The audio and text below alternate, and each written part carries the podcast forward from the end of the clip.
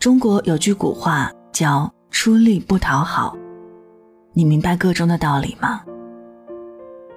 晚上九点，欢迎来到城市默客，我是一米。今晚和你分享的这一封信，来自晚晴。我在北京当前台，父母在村里炸了。如果想查询本期节目文稿和歌单，可以在微信公众号中添加“听一米”，一是依赖的依，米是米饭的米。晚安前，一起听。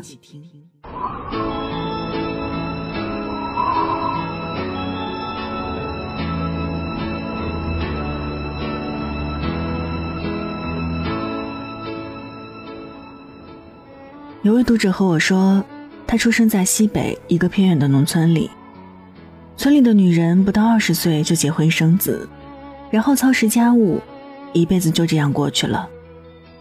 他觉得这样的人生太可怕，所以一直努力寻找出去的机会。后来他有个小学同学考到了北京，毕业后就留在了那里。他经常找对方聊天儿。同学知道他的心愿，有一次他们公司招前台，就介绍他来试一试。因为外表清纯、为人朴实，很顺利就被录取了。然后他就开始了心仪已久的大城市生活。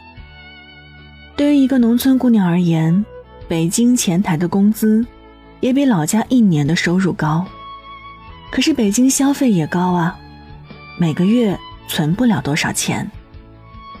但他还是感觉很满足，未来可期。然而现在的他积蓄全无，欠了一堆信用卡账，无计可施。当初在北京落脚后，他便告诉父母自己在北京一家公司当前台。然而父母到处告诉村里人，他在北京当领导，有什么事儿招呼一声就可以了。于是亲戚看病找他，旅游找他。他只租了一个小单间，根本无法挽留，只能开酒店。如此下来，一个月薪水就岌岌可危了。他和父母说过，自己不过是个小小的前台，生存都很艰难，根本没有余力，也没有财力去接待老家的亲戚邻居。父母却像失聪了一般，不但没有收敛，甚至在村里吹牛得更加厉害。有一次，他发现本来对他颇多照顾的同学不理他了，看见他冷漠地走开。起初，他以为对方是大学生，自己只是个小小的前台，所以同学不想和他走得太近。他也是有自尊心的，没再去打扰老同学。后来偶然的机会才知道，父母在老家说他在北京很有出息，那个谁是谁家的女儿就是在他的手下，搞得同学的父母在老家很没面子。同学一家不喜欢反击，只做疏远处理。他去带父母向老同学道歉，老同学倒不记仇，只是说：“我觉得你该管管你父母了。”否则，迟早给你惹出大麻烦。他也知道，远的不说，因为父母的虚荣、好面子，他已经搭上所有的积蓄，外加一堆信用卡账。他和父母说过自己的窘况，但父母根本不改。他也不知道该怎么办了。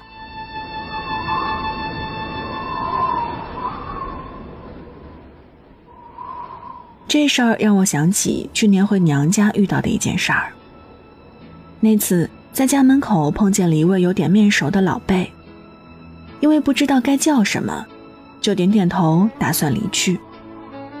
他却突然叫住了我说：“哎，你是某某家的女儿吧？”我说：“是啊。”他很热情地说：“你还在某某公司吗？”我说：“离职好多年了呢。”然后他特别热情地问我现在在干嘛。我一向不喜欢在老家透露太多信息，就保留的说：“哦，没干嘛，在家待着。”他突然眼前一亮，特别高兴。那你还没工作是吧？我让我儿子给你介绍个工作吧。我儿子现在是大众汽车的副总裁。我一愣，记忆中他儿子似乎初中都没有毕业，怎么会是大众汽车的副总裁呢？难道是能力特别彪悍，或者是有什么奇遇吗？我印象中，大众汽车对副总裁要求是非常高的。我还没反应过来，我叔叔捧着茶杯出现了。哎呀，你听他在这吹牛，他儿子确实是在大众汽车，但不是什么副总，就是一门卫，还是临时的。这事儿大家都知道，早就懒得听了。看你不了解情况，逮着你吹。对方觉得受了侮辱，我儿子就是副总裁，你是嫉妒的吧？两人争得面红耳赤，差点打起来。后来有一次，我叔叔见到他儿子，就打趣的叫副总裁，他儿子恨不得找个地洞钻进去。我已经离开大众了，我爸自己没本事，我也没给他长脸。你们别当一回事儿。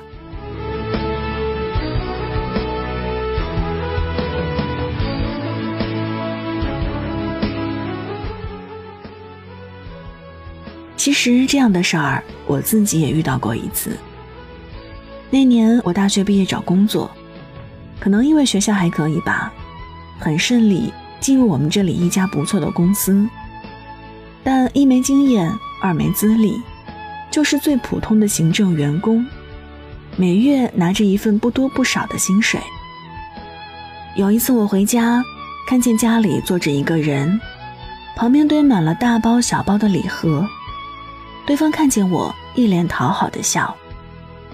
我有点奇怪，我一没钱，二没事的，讨好我干嘛呀？然后来人支支吾吾地陈述了自己的来意。想成为我们公司的供应商，希望我能牵线搭桥一下。当时作为普通的行政员工，工作内容也就是负责一些日常琐事。虽然离领导很近，但这些公司决策上的事儿哪有我说话的份儿？哪怕是公司总监级别的领导都无权决定，这实在是太看得起我了。我很直白的说。我就是一个办公室里打杂的，这种事儿别说决定了，连参与的资格都没有。但对方显然不相信我的说辞，认为我是推脱。我爸在旁边说：“你就帮他一下嘛。”我当时就怒了。别人会带着礼物上门，还不是自己家里人吹牛吹出来的？否则谁知道我在哪儿工作？于是我很直白地说：“真的不是我不帮你，估计我爸跟你吹牛了。你想想看，我毕业才大半年，能做什么呢？就算我是天才，也不可能已经可以主宰公司竞标。我跟你说实话，别说牵线搭桥了，我是谁，是哪个部门的，估计领导看见我都想不起来。公司几千人。”领导记得几个？你想想就明白了。对方估计一时被利益所驱，稍一想也就明白了。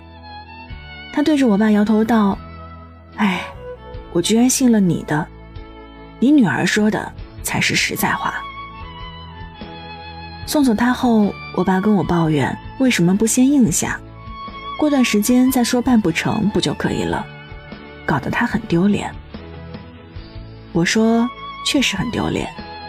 明明没有的事儿，吹牛吹成这样；明明做不到的事儿，干嘛要给别人希望？以后如果你还这么虚荣，我会告诉别人，我被公司开除了。有些面子可以要，但打肿脸充胖子的事儿，我绝对不干。你干一次，我就让你丢脸一次，因为我说到做到。一两次后就没有这些事儿了。可能有人会说你让父母丢脸真不孝，但我认为牺牲自己的生活去成全所谓的孝道是很不明智的事儿。孝道有三重，最高境界就是大孝尊亲。但尊亲是在自己真的已经取得某种成就下，而不是配合父母构筑一个虚幻的功成名就的假象。假的毕竟是假的，迟早有维持不下去的一天。当你觉得父母不可理喻，甚至成为摧毁你生活的元凶时，你也要反省一下，到底是谁在配合他们的？我们父母那一代。经济和教育落后，他们没有很先进的观念，甚至有很多愚昧的做法。身为子女，我们自己要清楚，什么是该顺他们的，什么是不该顺他们的，而不是一味妥协，再一味埋怨。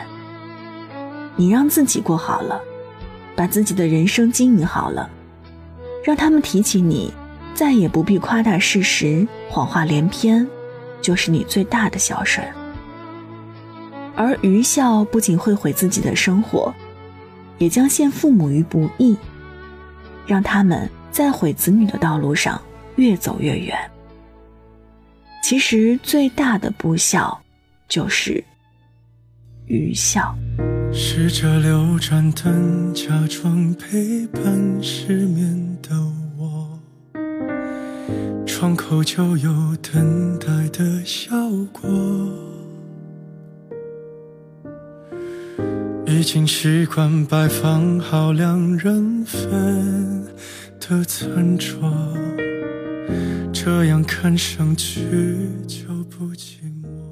好了，文字就分享到这儿。今晚和你分享的这一封信来自晚晴，我在北京当前台。父母在村里炸了。这里是城市默客，每周一、三晚九点，用一封信给爱的人道一声晚安。我是一米。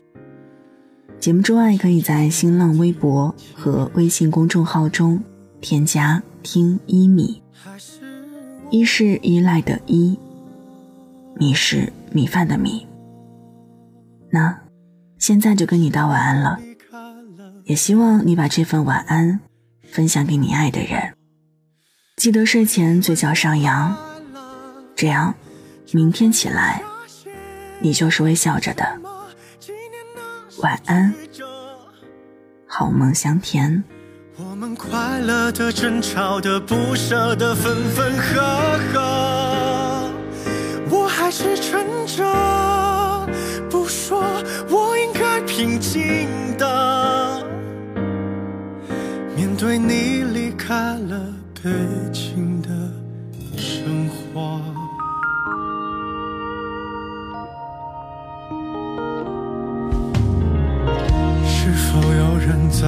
对街窥探我的生活，督促我别过得不快乐？一晃而过，看不清的是你，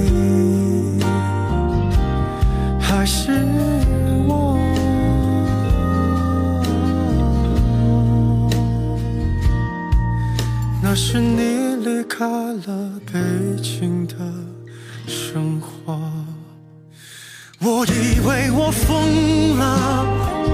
你在提醒我什么？别再故意招惹那些爱过的、美好的、快乐的，不是施舍。我还是撑着不说，我可以平静的了北京。的。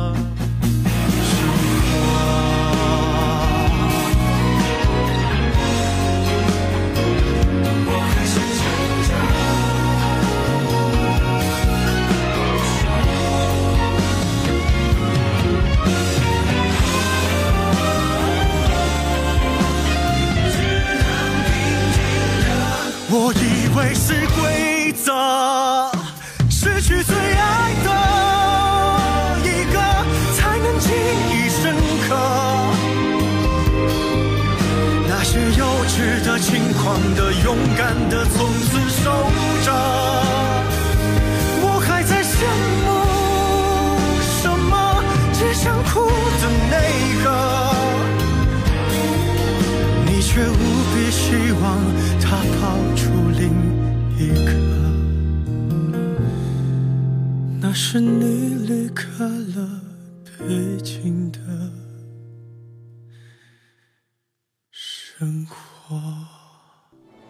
晚上十点，赶回家的最后一班地铁，坐空无一人的公交，寄没有地址的信，拆自己给自己买的礼物。化没有人欣赏的妆，我们在白昼扮演别人，却想夜晚要一个拥抱留念。城市墨客，用一封信找回被遗忘的曾经。